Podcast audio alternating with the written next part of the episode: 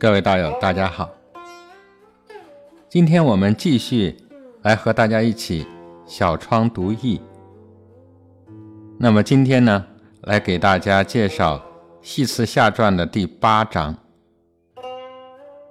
上一章当中，我们把忧患九卦探讨了三次。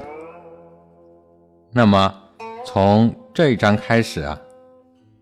接下来的连续的三章，都是孔子来给我们谈论易之为书啊，这是孔子从不同的角度来切入，来对易经的特色进行的评赞啊。那么好的，首先呢，我们来看第八章的经文。义之为书也不可远，为道也屡迁。变动不居，周流六虚，上下无常，刚柔相易，不可为点要为变所适。义之为书也。这是说《易经》这本学问，它能够告诉我们什么呢？哎，首先是不可远，不可远就是说明了《易经》这部经典，它非常的切合人生日用，它充满了实践的智慧，而并非空谈。那么孟子讲啊。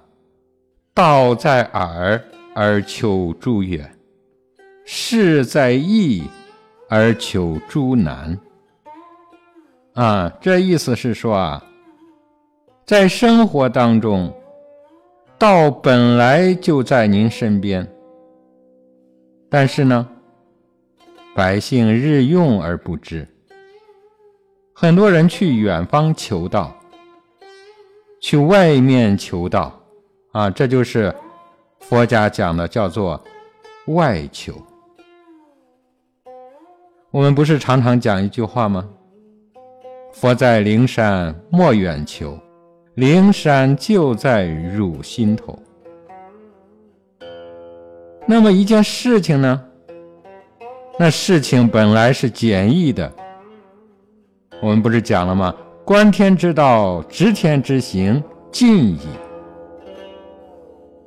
天道的真理本来就是简易的，但是很多人他愿意向难处去努力，啊，这就是我们人的这个劣根性啊，往往是喜好神秘的，不喜欢朴实的东西。这个道本来不玄虚。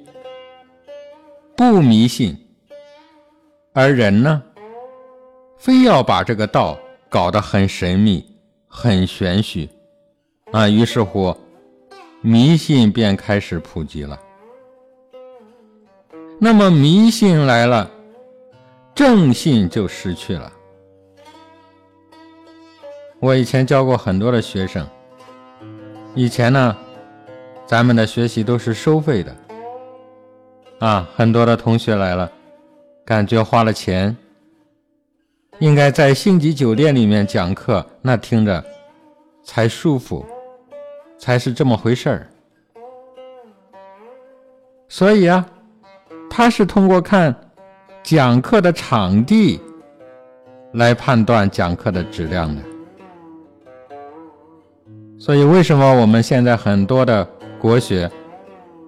大部分它都商业化，投其所好而已。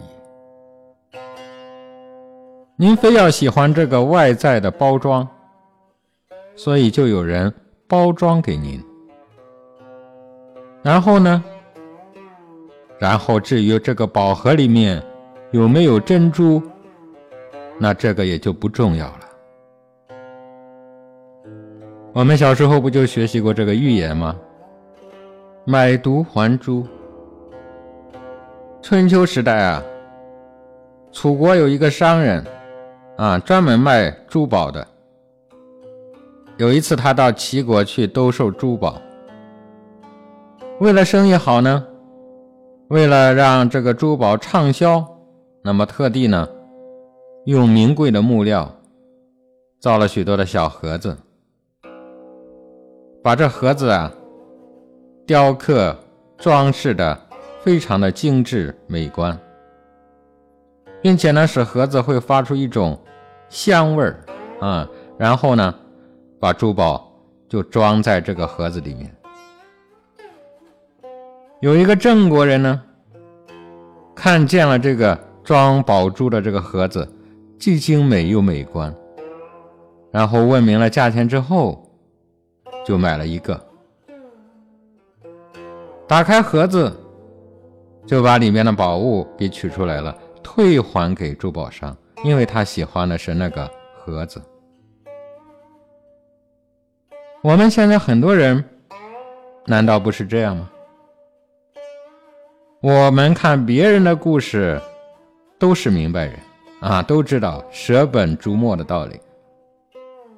但是事情发生在自己身上的时候，您会发现，您多数还是在选择盒子，并且选择了盒子，还真的退还了珠子。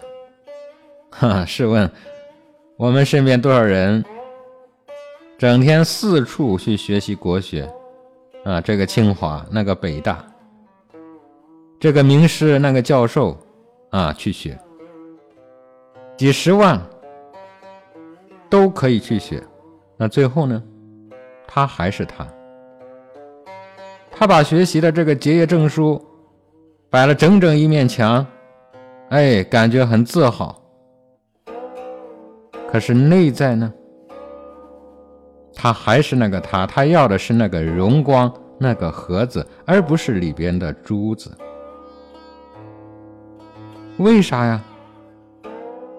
珠子无价呀，能识得这珍宝的人又少，所以呢，他天天把珠子揣兜里，别人也不知道啊。那您看啊，这学习易经。成了给别人学的了，可悲吧？可怜吧？但是呢，这样的人不是比比皆是吗？所以老子感叹啊：“众人皆有余，而我独若遗。”就是说，世俗之人啊，纵情于声色获利，而我呢？却甘守淡泊朴素，以求精神的升华，而不愿意去随波逐流。还有一类人呢，他喜欢把事情搞复杂，哎，越复杂，他感觉自己的价值体现的越高。哎，简单的事情谁去做啊？没意思。他不知道《易经》里面讲的这个道理啊。易简而天下之理得，天道昭昭，何须虚妄啊？所以道家的师傅们讲：真传一句话，假传万卷书。我们在学习《周易》数数学的第一节课不就讲过吗？市面上研究《周易》的书多了去了，您看的书也不少了。为啥还是什么都不会呢？为啥还是什么都不懂呢？最简单的来说，为啥还是没有改善你自己呢？那是因为您喜欢复杂，您喜欢复杂，您却不知道，越是复杂的东西越是末，越是简单的东西。越是根，越是本。您看这个大树啊，枝繁叶茂，那是末；根就深扎在泥土当中，就那么几根儿，它才是本，是生命的原动力啊。所以大家再来看我们的这个学习，大家现在在网络上学习，啊，到了面授呢，也就两三天的时间，我们就把这个预测和应用的方法给大家讲完了。再到了中级班呢，那就是一两天的时间就讲完了。如果到了高级班呢？那就是一句话就讲完了，啊，大家记住啊，越接近根本的东西越简单，越是没有那么多花俏的复合。那您看这个《阴符经》啊，他讲观天之道，执天之行，尽矣，他就讲了一句话，就说尽矣，完了，就这么简单。您再看看现代人注解的这个《易经》。啊，我是真的没有时间去看啊！一部书几十卷，看上去很有学问，很有智慧。您再看看伏羲，有智慧吧？他就画了八个卦放在那里，完了。然后呢，后世的学者一代一代的人解释到现在，明白其中的道理的。真正又有几个人呢？嘿，大家还记得我们学习《系辞上传》的时候的第一章吗？乾以易之，坤以简能。易则易之，简则易从。易之则有亲，易从则有功。有亲则可久，有功则可大。可久则贤人之德。可大则贤人之业，易简而天下之理得矣；天下之理得而成为乎其中矣。群书治要里面讲啊，天地之道，不为而善始，不劳而善成，故曰易简。天地之道不需要做什么，他却善于创始。不需要做什么，他却善于形成，所以呢，他叫易简啊。这就是老子讲的“无为方可无不为”啊。下面讲叫“为道也屡迁”，为道这个道，他这里讲的不是本体的道，而是人之为道的意思。中庸上就讲：“道不远人，人之为道而远人，不可以为道。”啊，这就是说，道并不排斥和远离我们，就在我们身边。如果人行道，却去排斥他人、远离他人，那就不可以实行道了。这是说咱们的这个意识形态呀，主观的看法，这就是人之为道，所以不能固守，而是因时因地制宜的。我们懂了这个易经的道理，也就懂了宇宙的法则随时都在变。啊，这就是佛家讲的无常。宇宙间的事，不可能有一刻是不变的，所以这个变，就形成了我们平常说的时与运的问题啊。时与运在卦里很重要。我们看一个卦象，要变为看时空两者的关系。时空是相对的，随时都在变动。这个“千”字，在《说文解字》中就讲是“登”的意思，就是攀登的“登”，它就是有向上晋升的意义在里面。啊，我们常说叫升迁，这就是说这个“迁”它指的是变化，而这个变化呢，它是上升的。这里就告诉我们的，就是螺旋式上升的法则。事物发展总是矛盾的，此起彼伏，啊，阴阳消长的这样一个过程。然而，这个矛盾呢，它又是对立和统一的。所以，发展的过程当中，它不是直线的，而一定是螺旋式的。那我们来给大家打个比方，啊，你比方说我们的这个记忆，啊。刚开始会记得住，过了几天就会忘掉一些。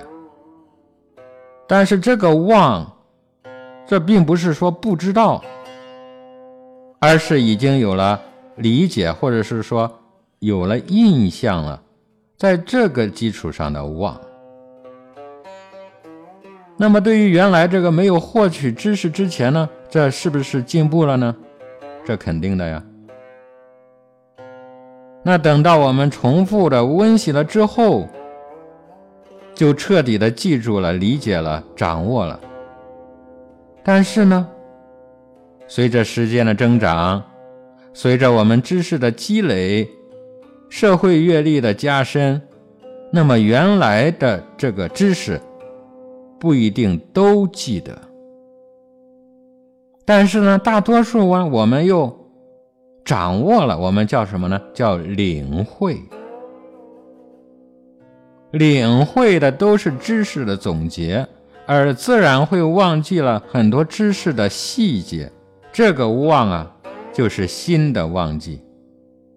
哎，在理解了的基础上，把机械的东西给忘记了。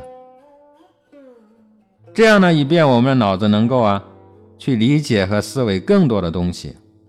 哎，大家来看看我说的这样一个过程，这个就是记忆、忘记，再到记忆这样一个过程。那这个就是叫螺旋式的过程。我们所做的这个比喻，那么我们在学习之中就可以发现，每一次的发生都是事物的发展必经的一个过程。那么它都会有新的进步，或者是叫经验。但是这种进步和经验，有时候甚至看起来很像是倒退的样子，这就叫螺旋式上升原理。啊，这就是佛家讲的，原来退步是向前。然后孔子讲啊，变动不居。因为宇宙万物随着时间、空间都在变化，一切的现象也都在变化。那么这个“居”，啊，古时候也写作尸体的“尸”字，就是说的是呆板不动的意思。但是《易经》上呢，《易经》它是上变的，哎，您要识变、事变。因此呢，学习易经啊，卜卦算命，同样它没有一个呆板的定式、呆板的法则。如果有一个呆板的法则，你要求的答案那就不对了，你判断了一定它会不准确的。周流六虚，周就是圆周，就是圆的。啊，表示圆满、充实，也表示呢循环往复。流就是流动，就是说是动态的。六虚就是上古文化中说的六方，呃，也就是上下加上四方，哎，这就是东南西北上下，就代表了宇宙的空间。在《周易》上，那这个六虚呢，又是指的叫六爻。哎，我们看每个卦六个爻，并且呢，它们相互变化，所以它包含了宇宙的万事万物。所谓的虚，就是暂时的停留。哎，说的也是变动不居的意思。时机一变，那么它也就要离开了啊。比方说每个卦的这个六个爻，其实它都是暂时性的，是虚设的，没有一个爻是固定不变的。哎，这个道理就是呢，无处不充满，无处不在，但是呢，又是无处不变动。上下无常，刚柔相统。上下这里指的就是上下卦啊，我们也叫内外卦。这句话说，上下卦是不一定的。啊，比方说山地就是波卦啊，我们叫山地波。那么反过来呢？反过来就是地雷复卦。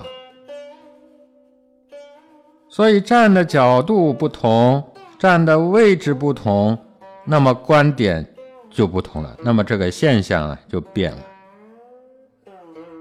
刚柔就是阴阳，相异就是变化。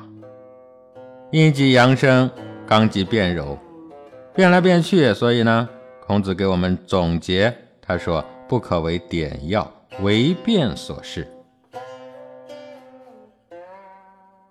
上下无常，刚柔相易，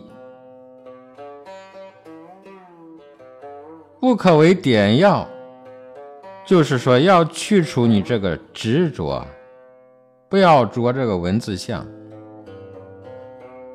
这个世界上没有一个是确定的事，时间有它的变化，空间也有它的变化。所以，我们人呢，只有为变所适。这才是真理。事就是顺其自然，如何能够合适呢？怎么才能够相宜呢？那就是顺其自然。顺其自然就是顺其宇宙发展的规律。啊，说白了就是主观要去适应客观，而不是反过来。人要去适应环境，而不是让环境去迁就人，就这个意思。啊，那么好了，我们继续呢，来看下一段的经文。其出入以度，外内使之聚，又名于忧患于故，无有失宝，如临父母。上面一段讲了，让我们为变所事。为变所事就是让我们放下执着，不破不立啊，不要钻牛角尖儿。但是这种不破不立的真谛，适合上等根器的人去领受啊。一般的人去行事呢，您还得懂得谨守节度。啊，还需要步步为营，你不能乱变。其出入以度，这个度就是分寸，哎，就是要恰到好处。度就是度量衡，啊，这个地方叫做准。放于四海之内，皆以此为准，于是呢，便可以。出入有度了，这个变可不是让我们随便的去乱变，这里面大有学问。比方说，这个水池水位高了，它就泛滥了；水位低了呢，它就要干枯了。那怎么办呢？哎，那就最好去设立个标尺啊！您看了这个，我们这个河道管理上。不是都有个水位的标尺吗？就这个意思。比方说这个梅花易数，它有变卦、有综卦、错卦、复卦等等，每个卦象的变化一定有它的规律性，它不是乱变的。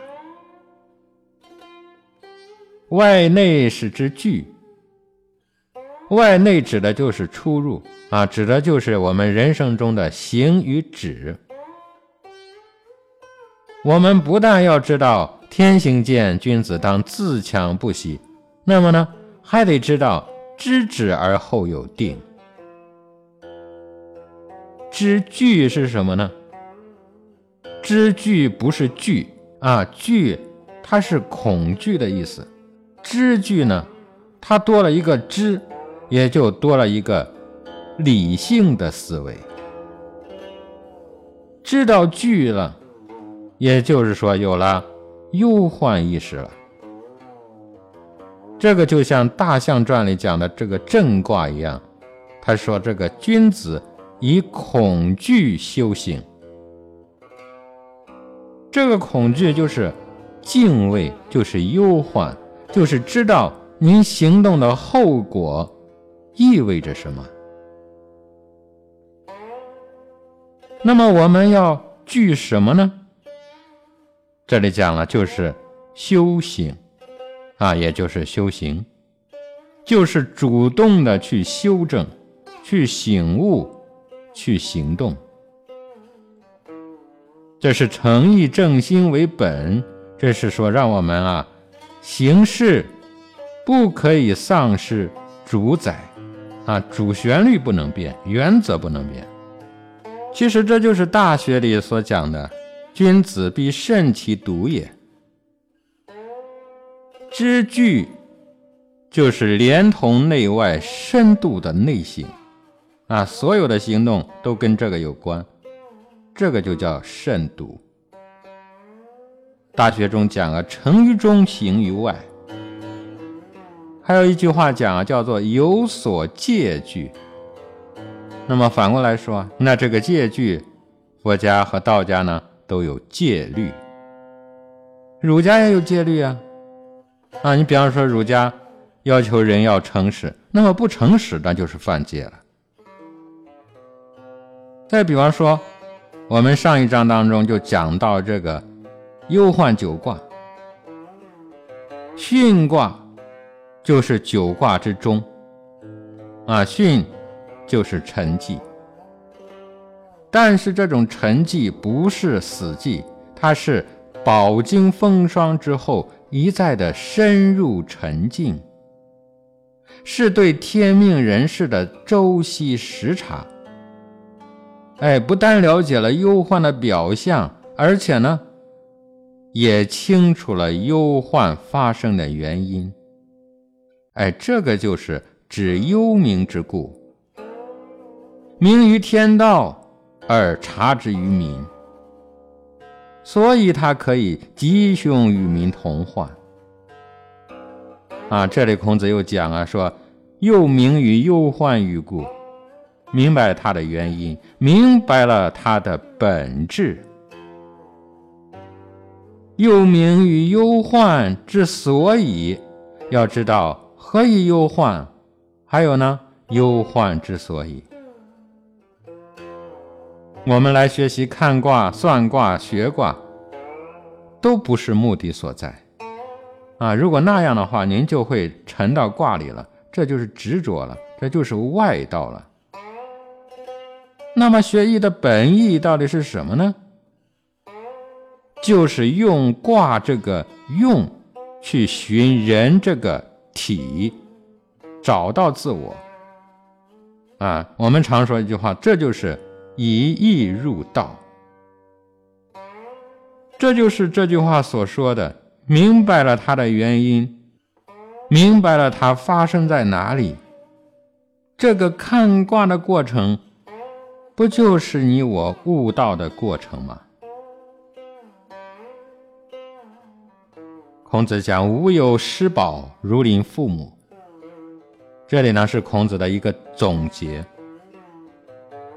无有失宝，就是没有人随时随地的可以保护你，哎，也没有人可以指导你，人一切只能靠自己，时时刻刻要知道恐惧忧患。这里讲的施宝其实是两个意思，一个是施，一个是宝，啊，它是两个地位。比方说，我们知道这个古时候啊，太子，哎，他都有这个叫太师、太保、少保等等。那么谁来教导你呢？无有师宝，没有师也没有宝。很多人想拜师，最终无论你有没有师傅，师傅也终将会离你而去的。啊，很多人问我，老师，我这样学下去的话，什么时候能成就啊？无有宝，没有人能给你一个保证，也没有人可以给你一个保障。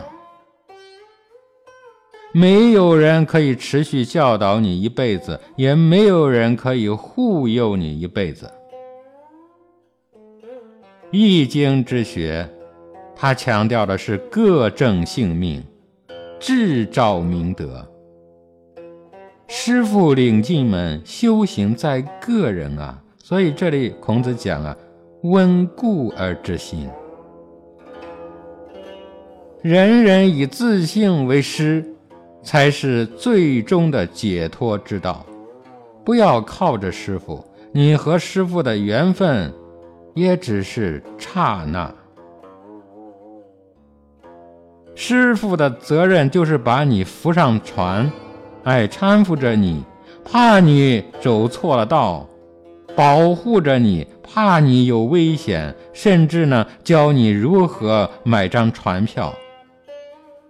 那么，至于你是不是能够最终到达彼岸，这个师傅也没有办法呀，神佛菩萨也帮不了你啊。一切，最终还都是您自己的问题啊！观世音菩萨给我们讲“观自在”，观自在就是常常以自性为师。我们现在很多人是观什么呢？观经书，观老师。我们要进步啊！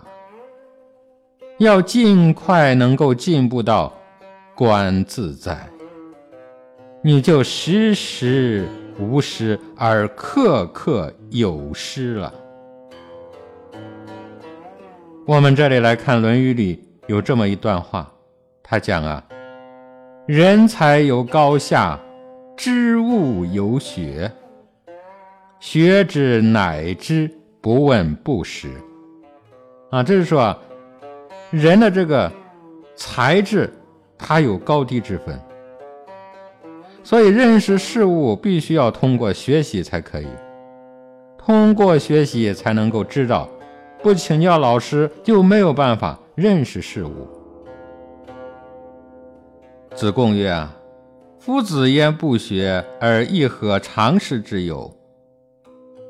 啊，这就是子贡问他老师啊，我见您。无处不在学习，可是又何必要有一个固定的老师呢？啊，孔子说：“五十有五而志于学。”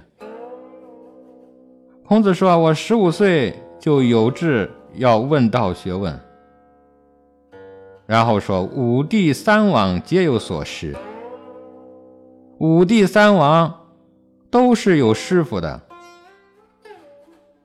他说：“，是欲为人法也，啊，这是给我们人做榜样啊。”他说：“经思亦可为人法，何必以学者？经思这个经就是精益求精，这个思就是格物致知，这样也可以作为人们的榜样。为什么一定要以勤学？”来做榜样呢？然后说：“事难控制，先生之才能立也。”啊，事情事理很难凭空的去思考而就能明白的，所以呢，这就有了圣贤的伟大的作用啊。所谓神者不学而知，神，这不就是你的自信吗？自信本来清澈明达，不是通过学习而获得的智慧，这个就叫不学而知。啊，这就像佛家讲的“人人具足，个个圆满”。啊，所以他继续讲：“所谓圣者，须学以圣。”其实，所谓的圣人，也是通过学习能成为了圣人。这就是说，人人皆可尧舜。以圣人学，知其非圣。啊，这是说，因为圣人也需要学习，所以呢，知道他们，他不是生下来就是圣人的。天地之间，寒雪之类，无性之者。是说天地之间啊，一切的生物没有一个天生就知道一切的。星星之往，干雀之来，秉天之性，自然者也。啊，这是说，但是呢，星星知道过往的事情，喜鹊能够预知未来的喜事，因为他们承受了天的本性。自然就是如此，所以这一段话呀，也正说明了有失的重要性，同时也告诉了我们自性本无失，一切皆天然。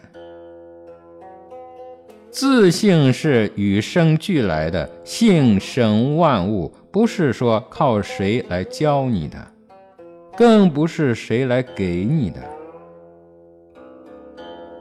如临父母，啊，就像随时随地都在父母的身边一样，那样的恭敬，那样的戒慎。刚才讲到的是以自信为师，这里说的呢，是天天犹如面对自信一样，就像面对自己的父母是我们生命的来源一样，要恭敬。要谨慎的面对自信。古人讲啊，刀听理对，就是说常在父母身边，细听教诲。我们知道这个乾坤两个卦，它是父母卦，它是万物自始，万物自生。那么这里告诉大家呢，父卦其实啊是小父母卦。它是人性的发挥，为天地立心，为生民立命，为往圣继绝学，为万世开太平，这是学艺的宗旨，我辈不可懈怠呀。所以这里同时也是在说明，当一个卦辞用之于卜卦的时候。只有靠自己的智慧来判断这个卦，那么这个卜卦它不是求菩萨、求神而来的，最终还是要靠自己的智慧。那么从这个我们就明白了，那有的时候我们卜了一个好卦，但是最终事情也没有成功。有的时候呢。我们卜了一个坏卦，但是最终事情也没有失败，啊，这是说明了什么呢？难道是卦算的不准吗？那么我们反过来说啊，您的事情的成败难道是卦来决定的吗？啊，所以呀，成败吉凶最关键的点还是您自己。我们看世间的很多的事情，不是有时候好事变坏事，坏事变好事吗？这是什么原因呢？啊，再比方说，同样的事情，老张去做，跟老王去做，为什么结果会不一样呢？这就是我们不要忽略了人的能动性。卜卦它是个提示，最终去实现的还是您自己。还有很多人问我啊，这个卦卜的不好，可是我还是成功啊。对呀，卜卦的目的是什么呢？不就是修正你的行为吗？卜的卦不好，事情显然也是不好的。但是我们能不能通过自省，通过修正去改善呢？那么如果不能的话，这不就是迷信的宿命论吗？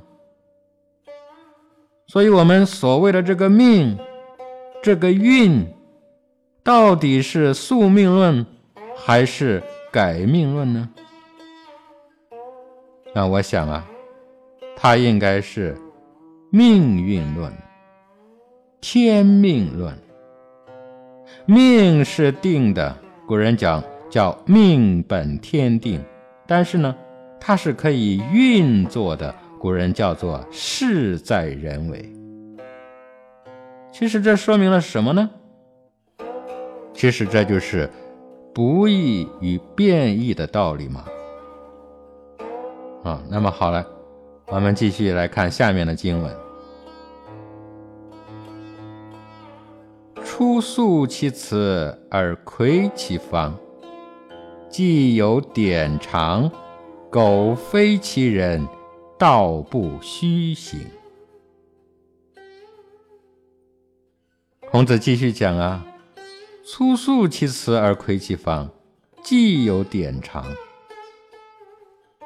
关于易经的判断事物，不一定要用卜卦，而是告诉大家平常做人做事的道理。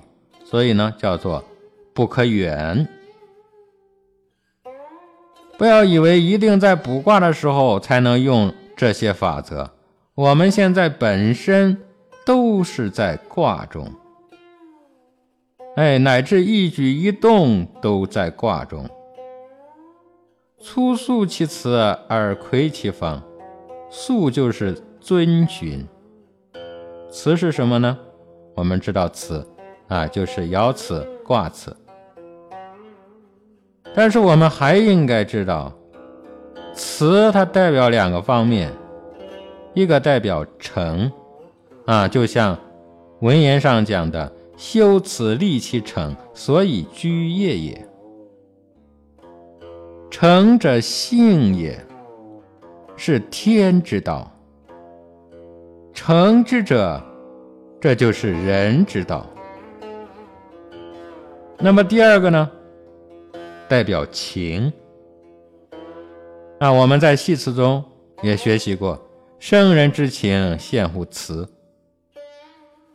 易经的词能够顺性达情，针对人生种种不同的处境，做出最深透的分析和建议。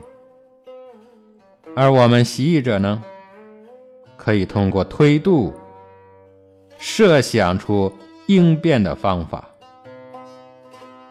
我们知其辞，知其性，知天道，方能窥其方。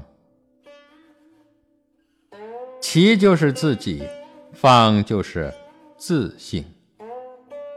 方是从天道自性而来的，所以我们常说啊，性生万法，哎，这就是我们的根源。这就是《大学》里面讲的“君子务本”。本立而道生，既有典常，但不是说每个人都可以用的。有的人呢，天天看书成了书呆子，啊，有人呢看一部书，他成了诸葛亮。所以，苟非其人，道不虚行。苟非就是假设，假如其人。就是说，这个人，所以《易经》在于人道，人的力量啊！您有这个智慧，您就搞通了啊！这就是我们以前在戏词当中所学的“生而明之，存乎其人”。还有记得这个张载先师讲的“义为君子谋，不为小人谋”。您如果不是这个人，您学了死板的易经也没有用，这就是道就虚行了，是假的，空搞一场，白搞一场。中庸上讲啊，非至德至道不宁也。比方说这部易经吧，您小时候看它，哎，也许觉得这是大人看了书，也就放在一边不看了。